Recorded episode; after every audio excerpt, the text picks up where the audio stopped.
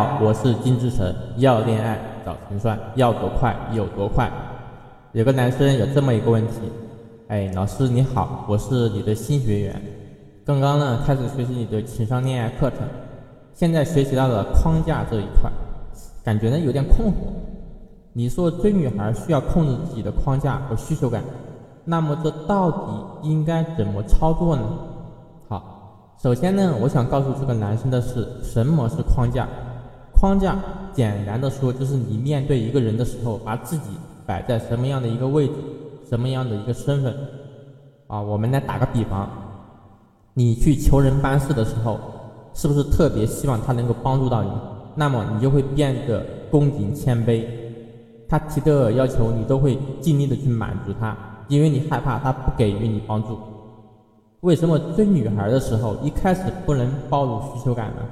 因为你最初的这个身份定位，决定了他对怎么对待你，也决定了你最后的成败。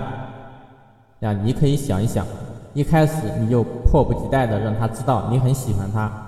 为他茶饭不思，辗转难眠，那么他呢就会意识到，她就是一个女神，她是你的女神，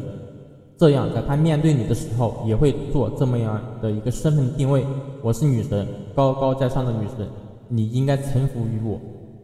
你把她当做女神，她呢就会自动有这么一个身份定位，你呢也会自动切换到跪舔模式，各种表达自己的需求感，各种迎合讨好她。你在她的面前把自己的身份定位就是一个唯唯诺诺的追求者，自她自然不会高看你这样的追求者，因为太卑微了呀，对不对？你的一举一动决定了你的价值存在。如果一个女人觉得不需要付出什么就能掌控你，她肯定就不会付出更多的行为和精力，更别说付出感情了。我们打个比方，就像每天花五块钱就能买到的东西，你肯定不愿意再花五十块钱去买同样的东西了，对不对？同样的道理，如果说女生看你一眼，对你微笑一下，你就倾心荡漾，以为她喜欢你，你就亮了底牌。告诉他你喜欢他，那他就会觉得，只要稍微给你一点点希望，就能够掌握你，不需要付出更多了。我们想一想，心机婊是不是就是这样培养备胎的呢？所以要有自己的框架，那么具体应该是什么样的呢？正确的框架应该是，我们还没有在一起，我们什么关系都没有，不要一开始就暴露你的企图心。你只需要以正常的普通朋友关系的这么一个心态切入，再通过一系列的技巧培养起舒适感，比如共同的兴趣爱好，用你的优点去吸引他。谈恋爱，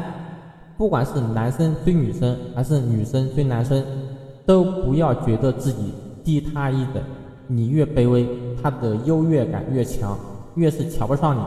最后你给他的印象就是自卑，没有自信。那么这个时候，你再想挽回他，也是几乎不可能的了。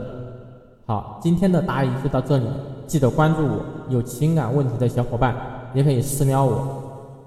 你的情感困惑。